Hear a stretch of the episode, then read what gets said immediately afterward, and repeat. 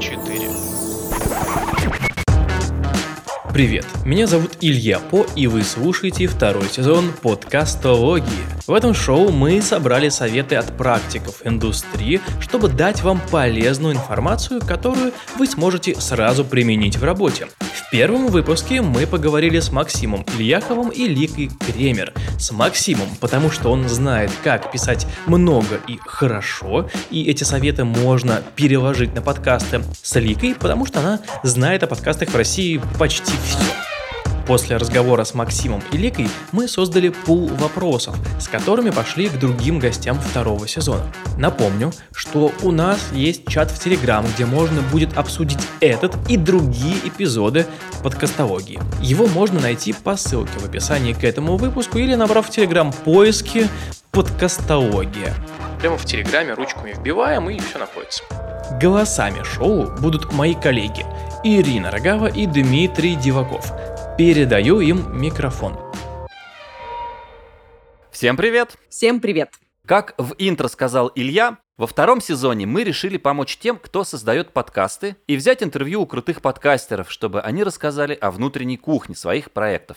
Задача первого выпуска – рассказать основы основ подкастинга. Для этого мы пригласили крутых спикеров Максима Ильяхова и Лику Кремер. Исходя из их ответов, мы собрали анкету или пул вопросов, которые будем задавать спикерам в наших следующих эпизодах. Первый вы услышите беседу Иры с Максимом Ильяховым. Ребята обсудили, почему мысль «подкасты – это круто, хочу делать» не всегда прокатывает, о чем нужно задуматься в первую очередь при создании своего проекта, откуда брать материал и как продвигать. Максим Ильяхов редактор, ректор школы редакторов дизайн-бюро Горбунова, разработчик сервиса проверки текста Глафред, автор самых известных в России книг для контент-мейкеров «Пиши, сокращай» и «Ясно-понятно». В свободное время Максим пишет музыку и рассказывает в подкастах, как создавать крутые тексты. Максим, привет! Привет, Ира. Мы в этом выпуске разбираем, зачем нужен подкаст. Ты сам делаешь подкасты, ты участвуешь в подкастах, ты выступаешь с лекциями, ведешь свой сайт, ведешь страничку в Инстаграме, много-много-много рассказываешь про контент и про текст. Вот скажи, как человек, который делает все, зачем подкаст? Что он может дать? Почему он просто не остановится, там, допустим, на написании статьи, а записывать свой голос? Смотри, есть два ответа на этот вопрос. Первый ответ — это почему люди в какой-то момент выберут послушать аудио, а не прочитать статью глазами. И ответ mm-hmm. очень простой. Тогда, когда у них заняты глаза, но свободны уши. Это в пробке в автомобиле, на прогулке, в спортзале, когда ты делаешь уборку. И вот все, все, все моменты, когда тебе глазки нужны, а ушки не нужны. И таких моментов, на удивление, много. Они были всегда, эти моменты, но раньше мы их, э, ну, вместо того, чтобы слушать подкасты, мы слушали музыку, мы включали фоном какой-нибудь телевизор и смотрели сериал по России 2 или какой-нибудь там Доктора Хауса. Это оказалось не очень эффективно. И благодаря распространению стриминга, YouTube, за счет того, что у нас в любом утюге теперь можно стримить видео как минимум в режиме HD, а аудио так вообще можно стримить уже много лет как, вот за счет этого появилась техническая возможность свободное время для ушек разнообразить каким-то релевантным для тебя контентом. И получается, что появилась как бы новая ниша, в которой можно что-то делать. Подкаст занял нишу, где сознание такое на 50%. То есть ты вроде бы занимаешься чем-то, но периодически включаешься в треп каких-то других людей и как-то вот с ними, значит, взаимодействуешь, мысленно продолжаешь с ними их разговор.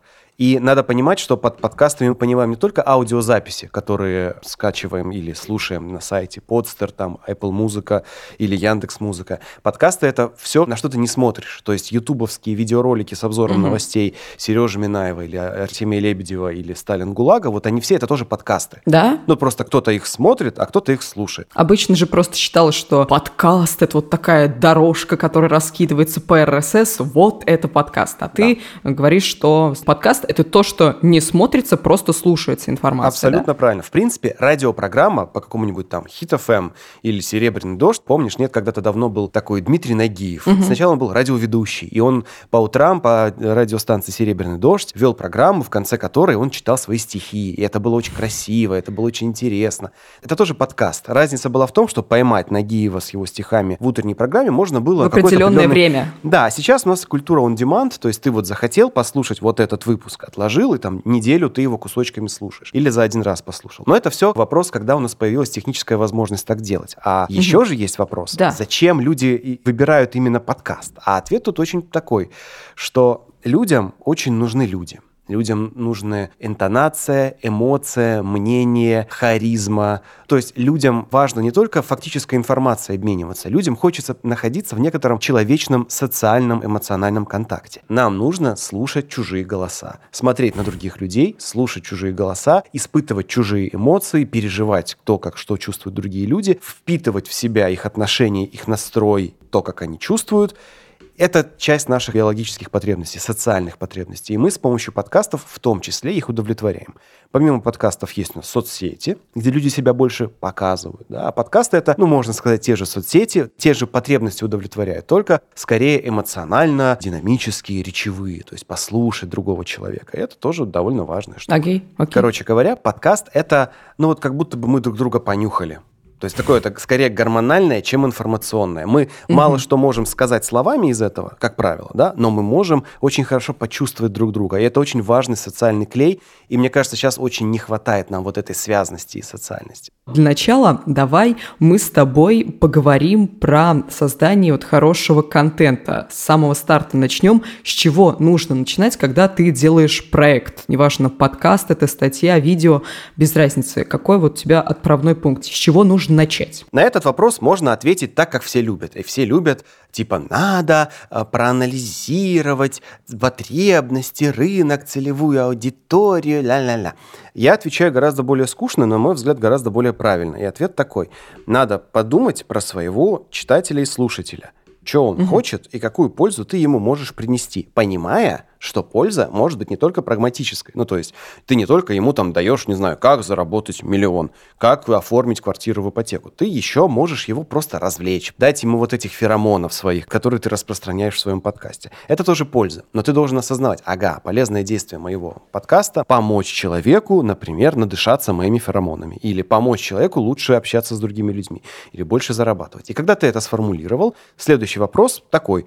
А вот та аудитория, на которую я хочу показать эту статью или сделать этот подкаст, у нее такая потребность есть или нет? Или по-другому, могу ли я найти ту аудиторию, у которой эта потребность будет? И получается, что начало работы над любым информационным продуктом это всегда сопоставление, какая аудитория у меня есть, то есть до какой я могу донести, какие у нее есть потребности, и то, что у меня есть мой материал, он эти потребности удовлетворяет или нет. И желательно, чтобы удовлетворял. И вот на пересечении вот этой диаграммы Вена, где вот эти круги пересекаются, о чем писать статью или о чем делать подкаст? О том, что ты хорошо знаешь, о том, что будет полезно людям, и о том, что будет полезно тем людям, до которых ты можешь дотянуться своими инструментами mm-hmm. дистрибуции, соцсетями, рекламой и так далее на пересечении этих трех кругов ты делаешь классную какую-то штуку. Ты вот сказал, кстати, что ты должен понимать, что нужно твоей аудитории. А вот здесь момент такой. Ты думаешь о аудитории, которая у тебя уже есть, или что ты подразумеваешь под аудиторией своей? Ну, вот представь себе, ты хочешь обучить людей. У меня была ситуация в жизни. Я хотел показать людям, что можно очень здорово делать электронную музыку. Люди, которые меня читают сегодня, это редакторы. Ну, это редакторы, копирайтеры, диджитальщики и так далее.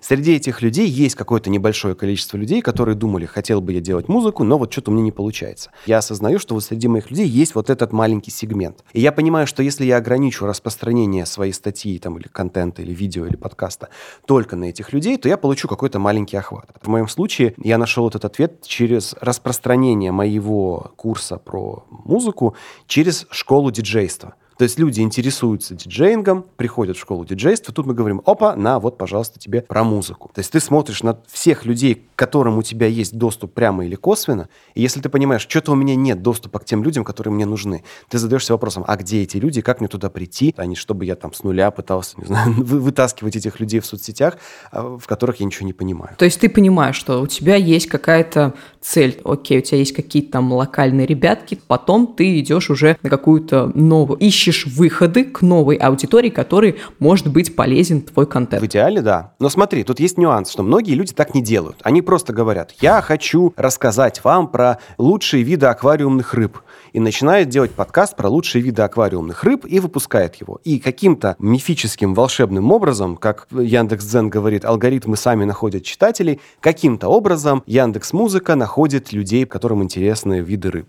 И Яндекс.Дзен дает этих людей. И какой-нибудь Apple Музыка тоже как-то в поиске выводит для любителей рыб твой подкаст. Такое бывает.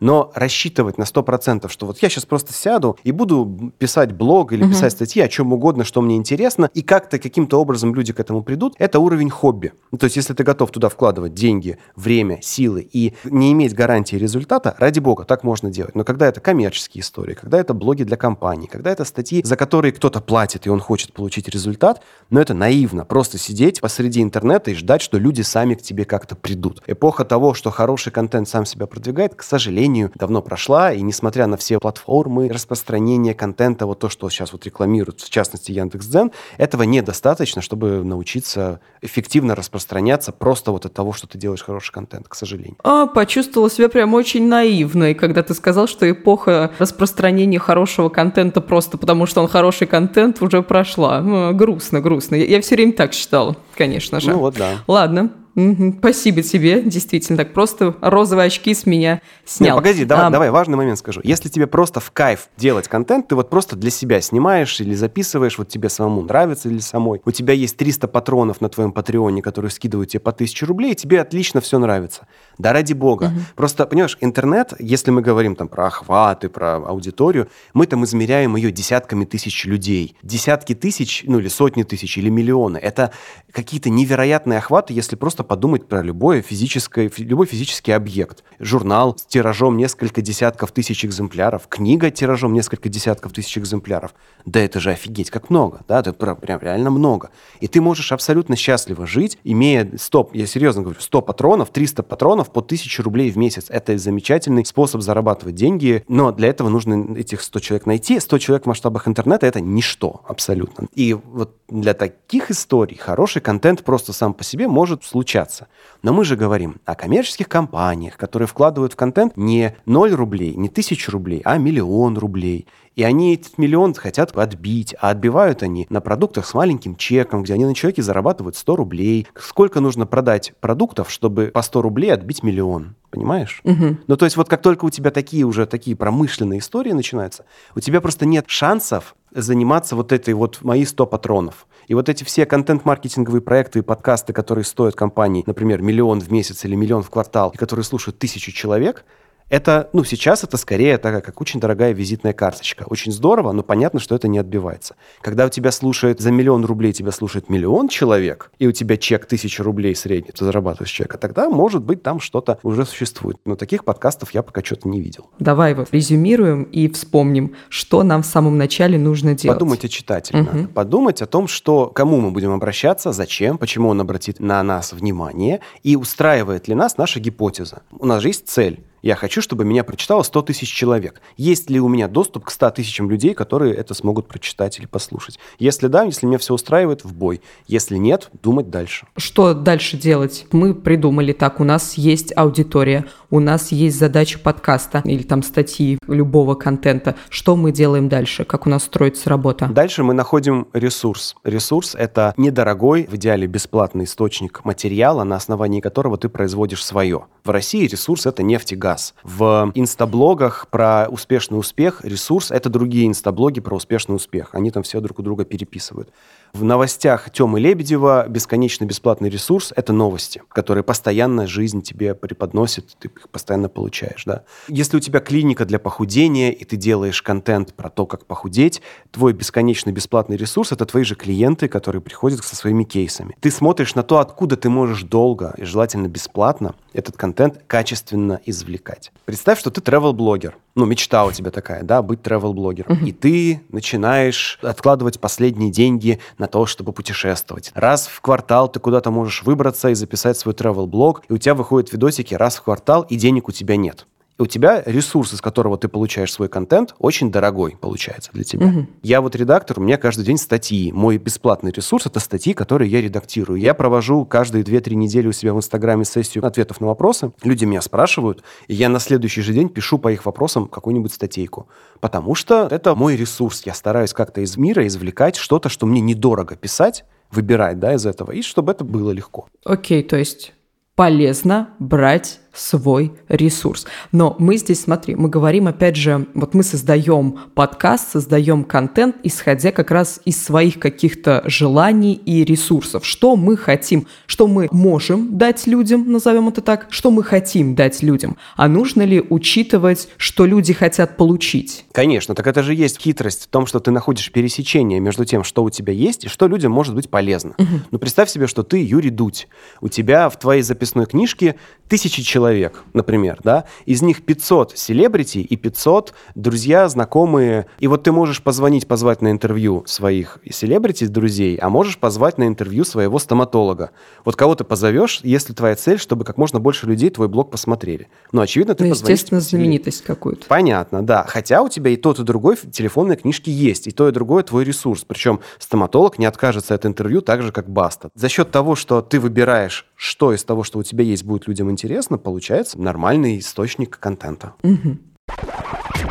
Ты на своих курсах на многих озвучиваешь идею, что человека не нужно информировать. Точнее, он не хочет, чтобы его информировали. А что тогда нужно с человеком делать? В чем разница между вот, я хочу дать ему информацию и информированием? И вообще. Ну, тут, смотри, ошибка в формулировке цели. Не бывает цели проинформировать. Это, угу. Проинформировать – это инструмент для достижения какой-то цели. Окей, я вам напоминаю, в субботу, 23 января, где-то некая часть населения страны вышла на митинги в поддержку, чтобы освободили Алексея Навального.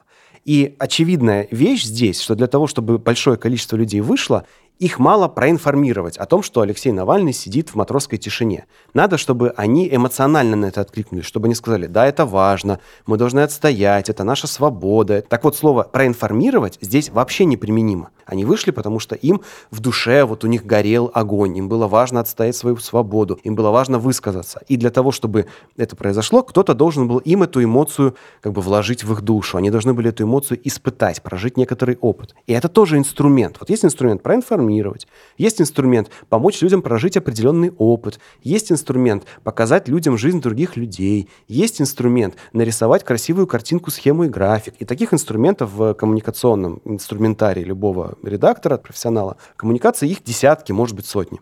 Но цель какая? Есть моя цель как автора коммуникации, ну, например, чтобы люди покупали, чтобы люди верили, чтобы люди избирали, чтобы у людей была определенная картина мира. А с точки зрения моего получателя, цели всегда будут одной из трех. Либо мы решаем его проблему, либо мы показываем ему людей, на которых он хочет быть похожим, либо они испытывают эмоцию, сильную эмоцию, которая управляет их поведением. Гнев, угу. ярость, умиление. Ну, умиление в меньшей степени, потому что от умиления ты просто сидишь и умиляешься. А вот смотри, в подкасте очень важен голос, очень важна эмоция – но мы вот, значит, с тобой вычислили все эти первоначальные ступени, и следующая у нас проблема такая, как доносить информацию до человека, что мне нужно сделать.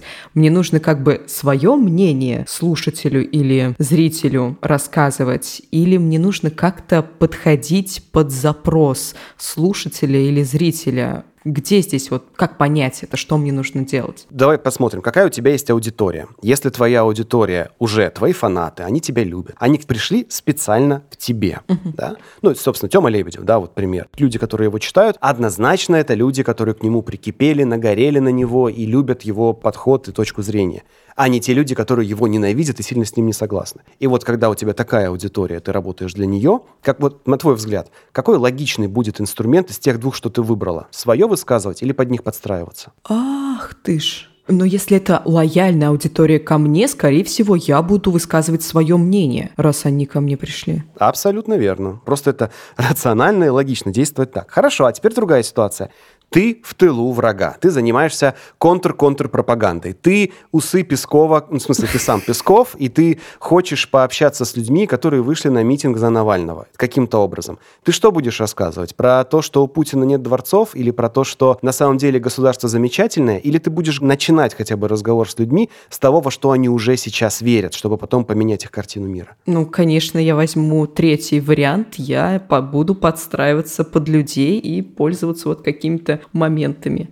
Да, как минимум в начале, как минимум, угу. чтобы открыть с ними разговор. Потому что дальше другими уже инструментами ты можешь их картину мира поменять. Но на самом деле клиенты, которые у тебя еще не покупают, это то же самое. Ты точно так же можешь общаться с людьми, которые еще не выбрали покупать твои гербалайфы, твои БАДы, твои курсы, твои институты, все что угодно. Точно так же ты начинаешь с того, во что они уже сейчас верят, что они сейчас знают, ты их отражаешь, а потом начинаешь формировать их картину мира. То есть это инструменты. И ответ на вопрос, надо или не надо, зависит от того, а где мы, в каком контексте, с кем мы говорим и ради чего мы говорим. Ну вот, например, Тёма Лебедев может абсолютно спокойно сказать, вот люди, которые думают так, тупицы, кретины, недостойное поведение, до свидания. И люди, которые в этом себя узнали, они что сделают от него? Уйдут. От... Отпишутся. Отпишутся, да. Это плохо или хорошо? Для него это хорошо. И он говорит, да. лояльная аудитория со мной останется даже после этих постов. А все, кому не нравится, это не мои люди, поэтому они от вот. меня отпишутся. Да, то есть и он, ну, он называет это людей. утрамбовкой аудитории. Он говорит, мне нужно э, монолитное, просто тита титановое ядро, в котором все будут мои самые правильные мои подписчики. Хорошо, а если ты локальная кафешка, которая ведет соцсети, ты стоишь в Ломоносовском районе Москвы, тут живет, например, миллион человек, от того, как этот миллион человек относится к тебе, зависит твоя ежедневная выручка. Угу. Ты имеешь возможность вот так утрамбовывать аудиторию? Нет. Если такое ты выкинешь, из миллиона окажется, что у тебя, ну, как правило, да, у тебя 500 тысяч правых, 500 тысяч левых. Ты говоришь, мы кафешка про правых. Левые пришли и загадили тебе, уничтожили твою витрину, а это твои деньги, понимаешь? Они пришли, тебя и замочили. Поэтому рецепт Лебедева не универсальный. Отлично. Максим, смотри, следующий вопрос к тебе мы понимаем, что платформ, где человек может получить интересующий его контент, решить вот эту свою проблему, боль, узнать что-то новое, очень много. Мы это ему предоставили, вот этот контент, он крутой. Как сделать так, чтобы он пришел к себе и остался? Это называется дистрибуция. Это очень большая, большая сфера деятельности. Простой ответ на профессионала выглядит так. Ты нанимаешь две роли. Это может быть один человек, но роли две. Один человек дрочит площадки. Это значит, что он берет, например, 50 тысяч рублей и идет с ними в Твиттер, например. Дает эти 50 тысяч Твиттеру. Умножай на все площадки, которые у тебя есть. Ну, сколько? 10-50 площадок, ты на них присутствуешь. Вот mm-hmm. везде ты разнес свой контент, там твой контент появился, и он за деньги там продвигается. Ага. Это первое. А вторая роль – это аналитика смотреть, что произошло. Например, из Твиттера пришло на 50 тысяч рублей, что ты там туда вложил в месяц, пришло 50 тысяч человек, из которых только 3 человека подписались на твою рассылку. А из Телеграма на 50 тысяч человек пришла 1000 человек, из них 500 подписались на рассылку. Это как бы тоже такой хасл, это нужно ходить этим и заниматься, к сожалению. Ну, то есть часто люди думают, ну, вот оно как-то само собой, все же автоматизировано, у нас же тут всевозможные уже системы автоматической аналитики, все будет работать само. Ни хрена подобного. Должна быть в компании роль, которая будет этим заниматься, сидеть и сводить эти отчеты, настраивать интеграции и вот всю вот эту красоту. Эти две роли в результате месяца должны тебе говорить. Иван Иванович, мы потратили полмиллиона, привлекли 100 тысяч человек в нашу рассылку валом. Вот самые эффективные каналы, вот наименее эффективные каналы с точки зрения ваших целей бизнеса. Вот вам Excel, принимайте решение. Иван Петрович говорит, ну, логично, что неэффективные каналы отрубаем, бабки из неэффективных каналов переливаем в эффективные, повторять. И этот процесс повторяется, пока не кончатся деньги. И в итоге ты получаешь систему, которая конкретно под твой контент, под твою аудиторию, под твои бизнесовые задачи дает тебе нужный тебе какой-то вменяемый результат. Для этого нужны две роли. Нужны люди, нужны угу. как бы системы, которые будут этим заниматься. К сожалению, необходимо. Это для больших. А для маленьких Все то же самое, только без денег. Тебе придется самому ходить по всем платформам, везде рассовывать свой контент, везде отвечать на вопросы читателей, смотреть, что у тебя лучше работает, а что нет. Только вместо денег теперь у тебя твои собственные силы. Ресурсы и время. Ну да, если у тебя 20 платформ на старте, ты же не можешь все 20 обслуживать всегда тыкаешься, мыкаешься, три месяца пробуешься на 20 платформах, там месяц хотя бы. В результате месяца видишь, ага, там в Дзене заходит лучше, в Фейсбуке заходит хуже. Ну и, наверное, тогда в следующем месяце ты в Дзен будешь больше внимания уделять, в Фейсбук меньше. Может быть, в какой-то момент, через полгода, ты вообще Фейсбук отключишь, понимая, что он тебе ничего не приносит. Но, опять же, делать, считать, и анализировать. Большинство блогеров, ну, таких, по крайней мере, хоббистов, тех, кто делает для себя, они это делают и так, но они это делают интуитивно. И это нормально. Ну, грубо говоря, ты же смотришь на то, сколько у тебя подписчиков. Вот у меня сейчас в Телеграме легко же посмотреть, да, захожу в свой канал, смотрю, главред, 51 тысяча подписчиков. Захожу в Инстаграм, 59 тысяч подписчиков. И Инстаграм растет быстрее Телеграма. Вывод. Если у меня есть выбор, какой канал сегодня развивать, я, наверное, скорее пойду развивать Инстаграм, потому что он растет быстрее и приносит мне больше результата сегодня. А Телеграм не требует больших усилий в себя. Вбухивать какие-то экстра ресурсы, писать специальный кастомный контент, особенное что-то делать в Телеграме, наверное, нет смысла. Тут как бы готового рецепта ни у кого нет. Ты просто каждый день, там, каждый год сидишь, ну, не каждый квартал сидишь и анализируешь, что у тебя происходит и что ты хочешь дальше. Вот и все. Но это, знаешь, чтобы люди оставались у тебя, ты угу. продис дистрибуцию, значит, говоришь, ты эту аудиторию завлек, окей, ты провел крупномасштабную сессию, на все площадки зашел, и эту аудиторию к себе привлек. А да. как сделать так, чтобы она осталась у тебя? Тут есть два момента. Во-первых, всегда есть естественный отток изо всех каналов, всегда. Всегда есть какая-то доля случайных людей, всегда есть доля ботов. Ну, то есть какой-то естественный отток из всех каналов всегда будет. И ты, если ты хочешь оставаться на том же числе подписчиков, как сейчас, чтобы у тебя было ощущение, что тут ты не падаешь, по числу подписчиков там или выручки, тебе в любом случае придется кого-то нового привлекать. Но они сами будут привлекаться, если твой контент полезный. Раз. Второе. Ты помнишь, что люди подписались к тебе в ответ на какое-то обещание. Я обещаю тебе полезные статьи по редактуру. Я обещаю тебе, что у тебя будут классные подкасты. Я обещаю тебе, что если ты будешь читать мои статьи, ты будешь всегда в курсе актуальных событий и иметь на их счет хорошее, правильное мнение, социально одобряемое. Вот какой-то у тебя есть с этими людьми договор единственный, ну, наверное, рабочий фактор, чтобы твоя ядерная главная аудитория от тебя не отписывалась, этот договор не нарушать. Угу. То есть люди зачем-то к тебе пришли, вот это зачем-то должно у тебя постоянно быть. А как бывает, часто ты, ну, особенно в авторских каналах, тебе надоедает делать то, что ты делал раньше, ты начинаешь делать нечто новое, и люди, которые пришли к тебе вот за тем старым, они естественным образом отпадают, имеют право. Ну и дальше твой выбор. Тебе что надо? Тебе надо, чтобы эти люди остались, или тебе надо делать то, что тебе важно и хорошо самому? Правильного ответа здесь нет. Сам себе. В общем, нету такого ответа общеизвестного и правильного нужно просто самому понимать, что для тебя важно, делать полезный контент или расширять аудиторию и меняться. У, людей есть культ инструментов, культ слов и культ форматов. Многие наверняка слушают этот подкаст с мыслью, сейчас мне дадут рецепт, как грамотно делать подкасты, вот я по этому рецепту буду делать подкасты, у меня будет все получаться. И это мышление, оно постоянно подталкивает людей в лапы каким-то не очень добросовестным ребятам, которые то вот продают волшебные таблетки, то при, приглашают свои, на свои курсы подкастинга, которые на самом деле не помогают. Вот это вот очарование инструментом, форматом и лайфхаком, в принципе, лайфхак в этом смысле очень вредное слово, оно мешает людям находиться здесь в реальности, принимать решения про себя,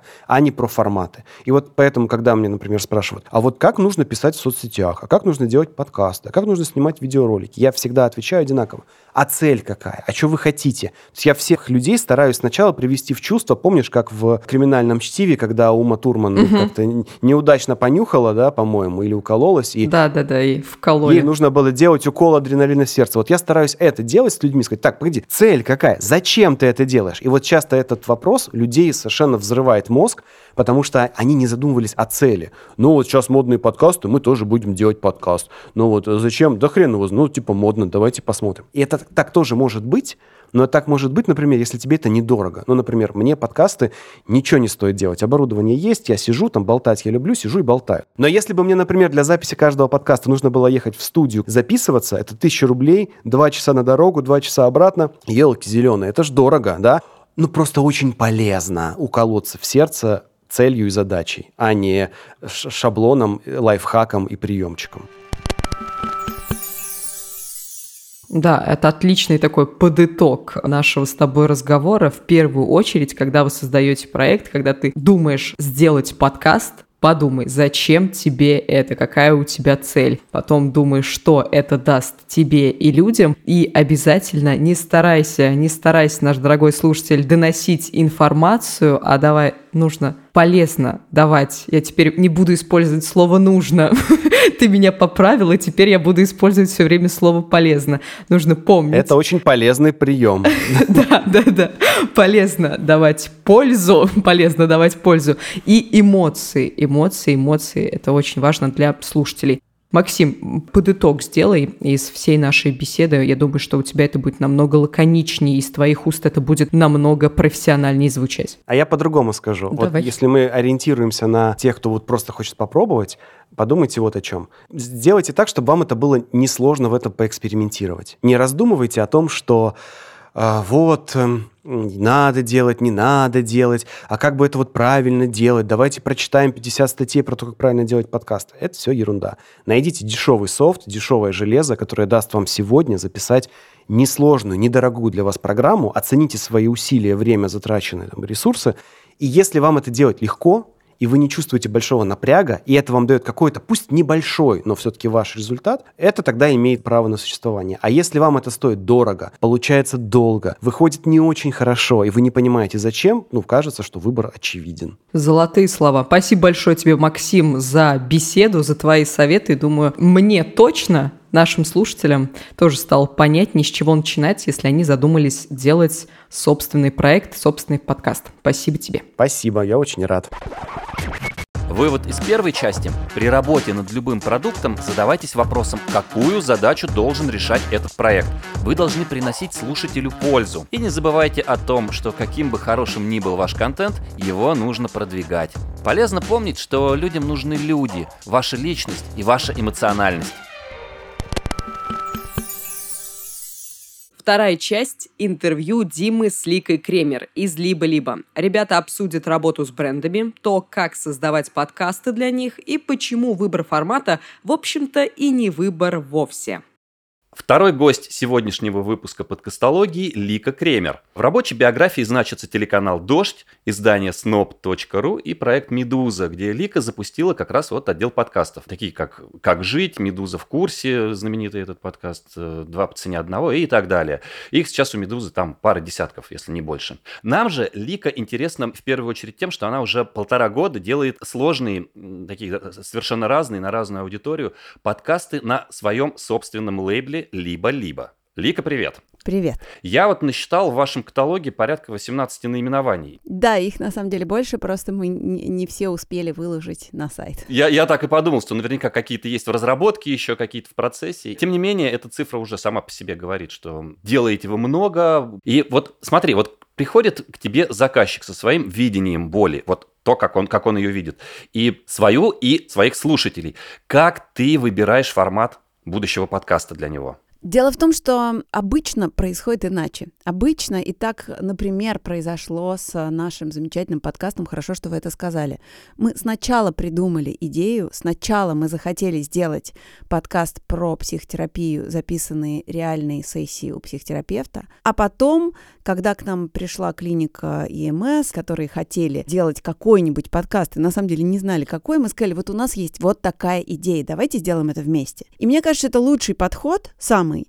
Другое дело, что, конечно, идея подкаста должна каким-то образом сочетаться с запросом бренда, если это работа с брендом. Продолжу говорить на примерах. Сейчас мы, вот совсем один из последних подкастов, который мы запустили, называется «Вы находитесь здесь». Это подкаст, который мы делаем вместе с компанией SberDevices ну, это э, сберовская разработка голосовых помощников и виртуальных ассистентов. Это возможность рассказать о том, каким образом вообще человек пытался воспроизвести себя, воспроизвести свой голос, воспроизвести свои реакции. Может ли человек научить машину играть в игры? И как это сделать? Э, человек научить машину воспроизводить какой-то свой ход мысли или действия. Ну, то есть это на самом деле подкаст про искусственный интеллект, но он исторический, потому что он начинает начинается чуть ли не от ацтеков и их попыток воспроизвести человеческий голос. Но просто отвечая на ваш вопрос, как мы отвечаем заказчику, мы ищем, если к нам приходит кто-то с желанием сделать подкаст, но не зная, что именно человек хочет рассказать, мы ищем вокруг него, вокруг компании, вокруг бренда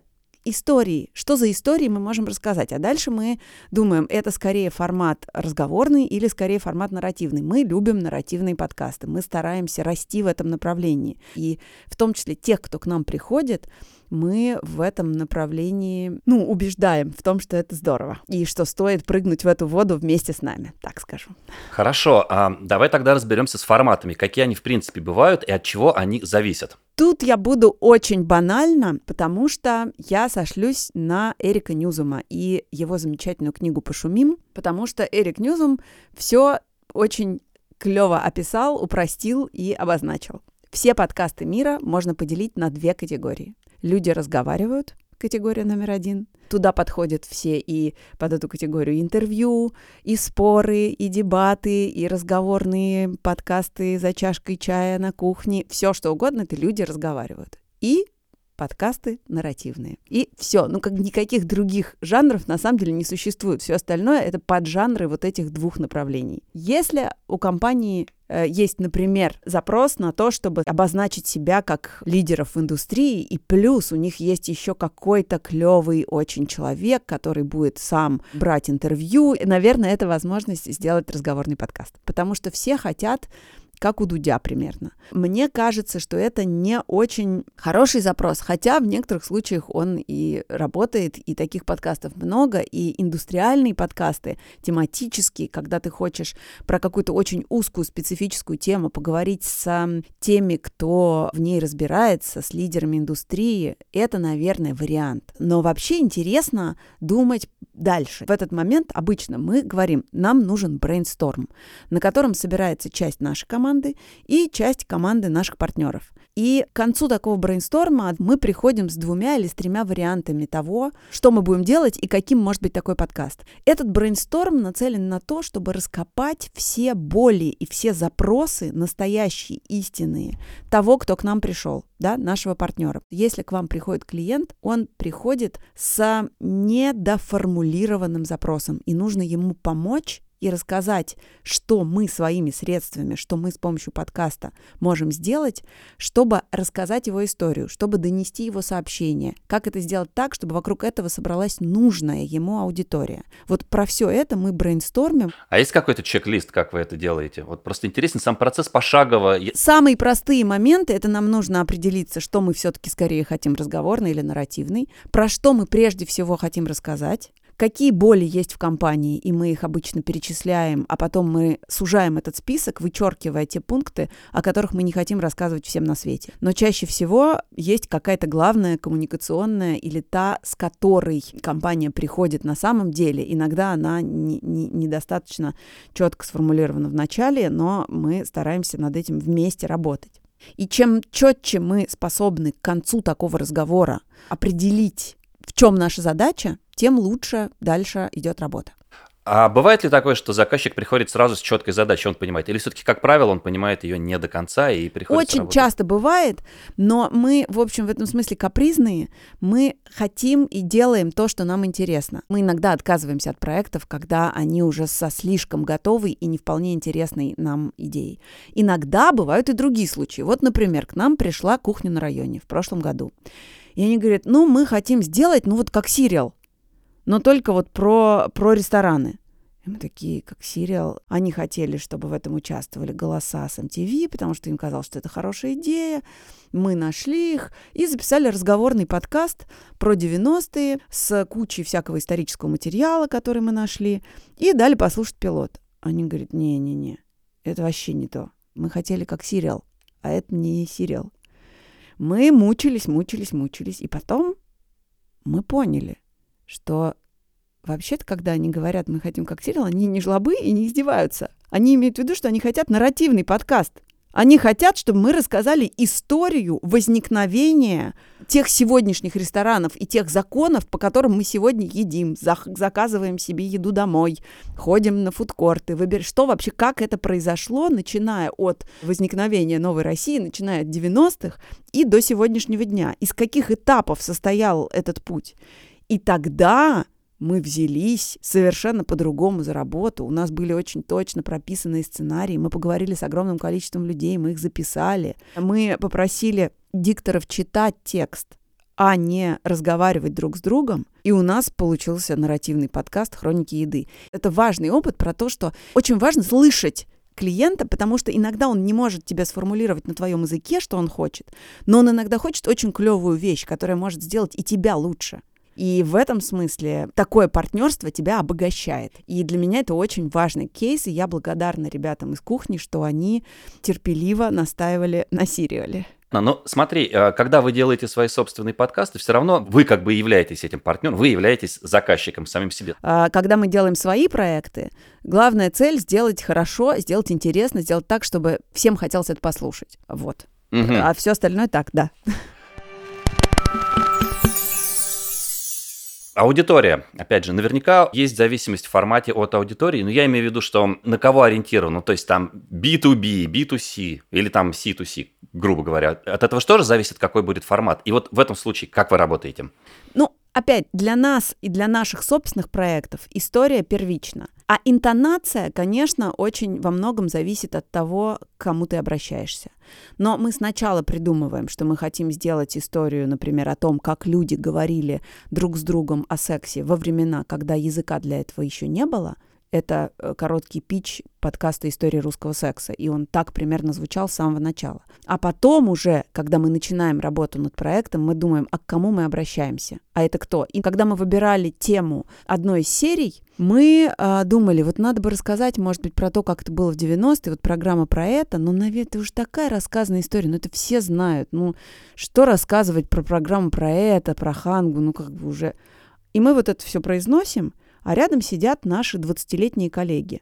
Они говорят, какая-какая программа? А что это за программа? А кто такая Ханга? Мы говорим, а, вы не знаете? Серьезно?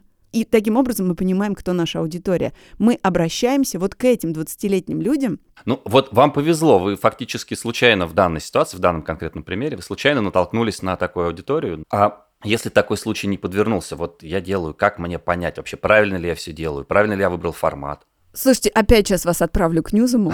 Очень мне просто нравится, правда. Он сформулировал все какие-то важные для меня принципы. Если у вас есть идея, и вы уже сделали пилот или собираетесь его сделать, там есть правило шести, по-моему, ужинов. Пойдите и нескольким людям, которым вы доверяете, разным. Пусть они будут разного возраста, разных интересов, но те, кому вы доверяете, кому вам хочется рассказать, о чем вы занимаетесь, а над чем вы работаете. И посидите в кафе или в зуме, если эпидемия, или э, за ужином, и расскажите, что это за история.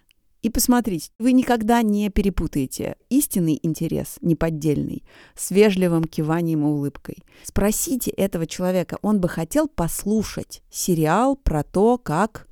И дальше ваша идея. Он бы хотел послушать серию интервью о том, что... И дальше ваша идея. С каждым разом, с каждым таким ланчем, обедом, ужином, неважно, питчем, вот с каждым таким рассказом вы будете убедительнее и в своих деталях. Вы, вы будете это докручивать. Олег, а ты тоже так делаешь? Да, я так делаю. У меня сейчас есть один проект, про который я не, не буду говорить о чем он, но я его мучительно вот так обкатываю на разных людях, рву на себе волосы. Кажется, я чудовищно закопалась, потому что я его усложняю, усложняю, усложняю. И работаешь над какой-то темой, собираешь про нее истории очень долго. Ты так сильно в нее погружаешься, что тебе потом нужен кто-то, обычно это редактор, чтобы выплыть и посмотреть на это со стороны. И это, на самом деле, самое важное, ну, как бы это главная сила нашей компании в редактуре.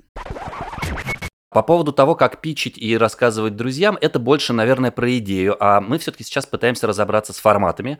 Так вот, как вот, наверное, для себя понять, что для чего лучше подходит? И опираться приори, вот я сказал, что как проверить, правильно или неправильно, ну, то есть что может показать тебе, что ты делаешь неправильно, выбрал неправильный формат, и надо его менять? Я не очень себе представляю реальный кейс, где бы это возникло после того, как ты уже выбрал. Чаще всего если ты хочешь бесконечно говорить с какой-то группой людей о чем-то, то вряд ли ты будешь задумываться о нарративном формате. Чаще всего, если у тебя есть конечная история, Тут ты подумаешь, эту конечную историю рассказать лучше в нарративном формате или, например, это несколько разговоров с кем-то, там, двух людей или трех людей между собой. Тут э, давай сейчас тогда так. Давай ты ко мне придешь с идеей, а я тебе скажу, что лучше, нарративный или разговорный. Вперед, есть у тебя какая-нибудь идея? Любая. Может быть, это существующая. Ты можешь ее так запрятать, что я ее не распознаю. Э, я хотел бы сделать подкаст о том, как совмещаются пласты культурные. Например, вот есть музыка, есть кино, есть какие-то события в жизни, которые происходят яркие. Но мы знаем эти шкалы по отдельности. Мы примерно представляем себе хронологию музыкальную, что когда было, какую-то хронологию кино там и так далее. А взять и сделать такой срез, например, вот вышел такой-то хит, а в это время что еще происходило в мире? Там то-то, то-то, то-то. И совместить эти шкалы под общий знаменатель. Например, рассказать такую вот историю. Я думаю, что, на мой взгляд, под это больше подходит, конечно же, нарратив, потому что это, это вот факт факты, да, их надо раскопать, и ты о них рассказываешь. Ну, ты видишь, то есть это вопрос на самом деле ложный. Ты сам на него ответил, потому что чаще всего в тот момент, когда ты понимаешь, что ты хочешь рассказать, тебе уже примерно понятно, скорее это нарративная история или скорее разговорная. Поэтому я тебе советую сделать разговорный подкаст, в котором будут участвовать историки разных дисциплин. У тебя будет историк музыки, историк не знаю, живописи, культуры и социолог. И каждый выпуск эти три человека будут посвящать одному периоду, предварительно подготовившись. И тут важно, чтобы они не, не потонули в своем разговоре, у тебя должен быть какой-то формат, и тебе его надо будет придумать. Например, они говорят про очень узкий промежуток времени или даже каждый выпуск посвящен одному событию всего лишь. Например, не знаю, Олимпиаде. Олимпиада в 80-х годах в Москве. Как она повлияла на музыку, как она повлияла на молодежные движения, что она изменила в образовании. Давай теперь так, как из всего того, что мы наговорили сегодня, как из этого собрать такой крепкий концепт подкаста? Прям по шагам, что нужно сделать и что в нем обязательно должно быть? Ничего, кроме 15 слов, 10, 20, но очень, это должно быть очень короткое описание, которое отличает этот подкаст от любого другого. В твоем случае давай попробуем сформулировать. Это исторический подкаст о, подхватываю, потому что это твоя идея, о том, как... О, о культурных событиях, происход... из разных направлений, происходящих в один момент времени, в какой-то там, в, в общий момент времени, ну, грубо говоря. Да, то есть мы, этот подкаст помогает свести разные культурные события в одном и том же месте, случившиеся в одном и том же месте, встретить их, хотя, по сути, они происходили в разных местах. Мы встречаем и изучаем пересечение разных, да? В, даже не вместе, а во времени скорее, потому что место не обязательно, да. это может быть в мире, как Хорошо. угодно. Короче, да. вот, вот это описание нужно докрутить угу. и сочинить, оно должно быть предельно коротким, интересным и понятным даже незаинтересованному человеку. У меня должно появиться желание послушать это. Поэтому, возможно, дальше я задам тебе вопрос. А почему это подкаст? А ты, даю тебе подсказку, мне скажешь, потому что там довольно много аудиодокументальных материалов, которыми мы можем рассказывать эту историю и которыми мы можем иллюстрировать ее. И это уникальные материалы, к которым у меня есть доступ. И мы собрали несколько архивов, которые станут частью этого подкаста. Поэтому это именно лучше всего слушать. Это не видео и не текст. Это лучше всего послушать, потому что вы нигде не сможете услышать этого. Это именно что услышать. Там есть интервью, там есть фрагменты песен, там есть фрагменты фильмов, про которые мы будем говорить. И прислушавшись к этому всему, мы можем по-настоящему погрузиться в это конкретное время, о котором мы рассказываем. Если идея хорошая, если эти 15 или 20 слов точные, у тебя этот список тем, список героев или список названий для первых нескольких эпизодов рождается очень быстро. Это супер способ проверить, насколько твоя идея хороша. Это накидать первые 10-15 эпизодов, о чем они будут. Они должны при этом соответствовать именно твоему вот этому хай-концепту, твоей идеи, сформулированной в двух-трех предложениях, а не любой другой. Потому что дальше ты можешь взять этот список из 15 э, фамилий, если это герои, или из 15 э, тем, и подставить к любому другому описанию. Подходит? Не, не подходит. Подходит только к твоему. Значит, работает. Понимаешь? Все, больше ничего не нужно, честное слово. Ну, хорошо, если у тебя есть еще клевый ведущий, очень заинтересованный, потому что, как мы любим говорить, в команде подкаста должен быть хотя бы один человек, который готов за это жизнь положить и для которого это супер важное дело. Невозможно делать никакой подкаст холодным глазом. Кто-то один хотя бы, лучше, чтобы вся команда, но кто-то один должен прям Гореть. супер гореть этой Мгм. идеей. Да. Ясно. Ну и как бы формат тут уже понятен, исходя из всей этой идеи, он становится ясным, исходя из концепта, он становится Да. понятным. Да, да, да, конечно. Хорошо, а как это все в итоге продать? Продать слушателю, продать клиенту, продать, не знаю, рекламодателю? Для начала нужно поверить самому в том, что это клево. Дальше я бы сделала все-таки пилот. Чтобы проверить, что я сделала клево, нужно послушать. А дальше нужно ходить, разговаривать с разными людьми, которые, как тебе самому кажутся, а, могли бы этой темой заинтересоваться. Нужно так же, как ты составил список эпизодов, составить список э, тех компаний, партнеров, людей, э, бизнесов, которым это может быть интересно. И вот я говорила тебе про эти ланчи, шесть ланчей ньюзумовских. Так вот, когда ты ходишь к рекламодателям, когда ты ходишь к партнерам потенциальным, ты продолжаешь ланчевать, ты продолжаешь на самом деле убеждать других, докрутив свою идею до определенного уровня, что она клевая, и вам стоит сделать ее вместе. Там нет никакой другой хитрости, кроме любви. Сорян за пошлость, но если ты полюбил и поверил в то, что ты хочешь это сделать, ты почти наверняка способен заразить этой любовью и верой других людей. Уж каких-нибудь, какие-нибудь да найдутся. Хорошо, а напоследок скажи, вот просто на примере подкастов своих, которые вы делаете, примеры решения каких-то разных как раз задач с помощью разных форматов, разных подходов на конкретно ваших подкастах. Ну, когда мы делали первый сезон подкаста «Хорошо, что вы это сказали», задача, э, с которой к нам пришел партнер, э, Европейский медицинский центр, была рассказать о том, что у них сильная кафедра, или не кафедра, но отдел психиатрии и психотерапии. А наша задача была рассказать, что происходит в кабинете психиатра и э, в кабинете психотерапевта. И это были совместимые задачи, и мы сделали, по-моему, очень клевый сезон подкаста «Хорошо, что вы это сказали», который весь записан в кабинете психотерапевта с врачами Европейского медицинского центра. А хороший другой пример — это Яндекс Практикум, с которыми мы делаем теперь уже два подкаста. Мы начали с запуска завтра. У нас был э, замечательный Самат Галимов, и он рассказывает о том, как он работает, упоительно. И довольно здорово задает вопросы, потому что он очень в материале. И мы начали вместе делать подкаст «Запуск завтра». А прям на старте у нас уже был записан, по-моему, один или два выпуска, и нам начало все это нравиться, потому что сначала мы страдали довольно долго, а потом нам это все начало нравиться, и тут к нам пришли коллеги из Яндекс Практикума и говорят, мы хотим подкаст сделать.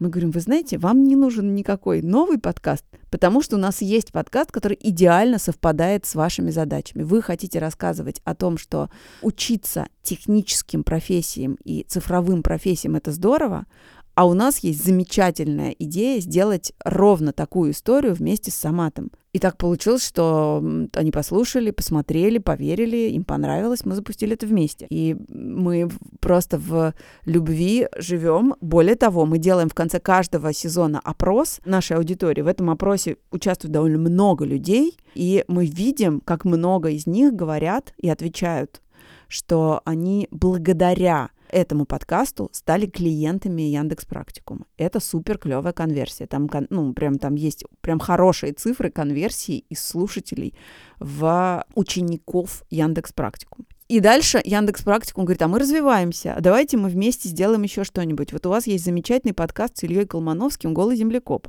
Мы говорим, да, есть. И это подкаст, который мы запустили сами, и никакого партнера там на берегу не было. Мы просто очень верили в то, что Илья, как никто другой, рассказывает про науку, про научные открытия и разговаривает с великими учеными, добывает их, и нет никого лучше, я, по крайней мере, не знаю, лучшего популяризатора науки на русском языке, чем Илья Колмановский. Яндекс Практикум говорит, а нам, кстати, вот это тоже интересно. И у нас появилось теперь, это единственное наше такое двойное партнерство. У нас, значит, Практикум сотрудничает с нами аж на двух подкастах теперь. У нас замечательное в этом смысле тоже партнерство с брендом Зева которые пришли к нам на самом деле тоже с тем же запросом. Они говорят, мы хотим запустить подкаст про равенство и равноправие в семье. Я говорю, ребят, вы уверены, что вы хотите новый подкаст? Давайте мы придумаем рубрику внутри существующего подкаста «Так вышло», и наши ведущие будут рассказывать и свои личные истории, и спорить про то, как должно быть устроено это семейное равноправие.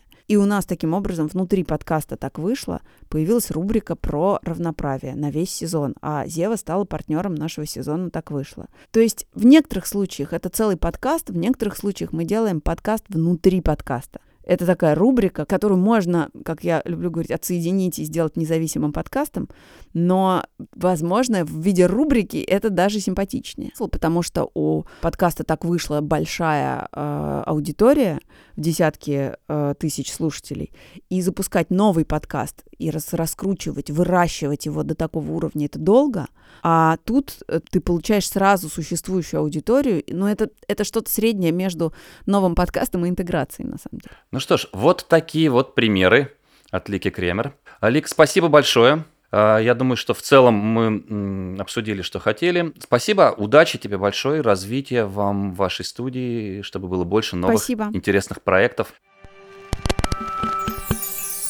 Из этого выпуска мы узнали, как создавать идею подкаста и проверять, хорошая ли она. Напомню, если вы с легкостью набрасываете 10-15 первых эпизодов, то все ок. А также узнали, как быстро продать свою идею. Главный момент – сделать много итераций обсуждения проекта до его записи и очень сильно его любить. Да, в этом выпуске была масса информации, много инсайтов. Но к какому главному выводу мы приходим? А главный вывод такой. Чтобы делать крутой продукт, нужно тщательно подходить к каждому этапу. От идеи до распространения. Подписывайтесь на подкаст в Яндекс Музыке, Apple подкастах или Кастбоксе, чтобы не пропустить следующие выпуски. И напомню, у нас есть чат в Телеграм, где можно будет обсудить этот и другие эпизоды. Его можно найти по ссылке в описании, я про чат, или набрав в Телеграм поиске подкаста «Логи». Над этим выпуском работали ведущие Ирина Рогава и Дмитрий Деваков, звукорежиссер Кирилл Винницкий, редактор Михаил Хайми, автор идеи и серый кардинал Илья По.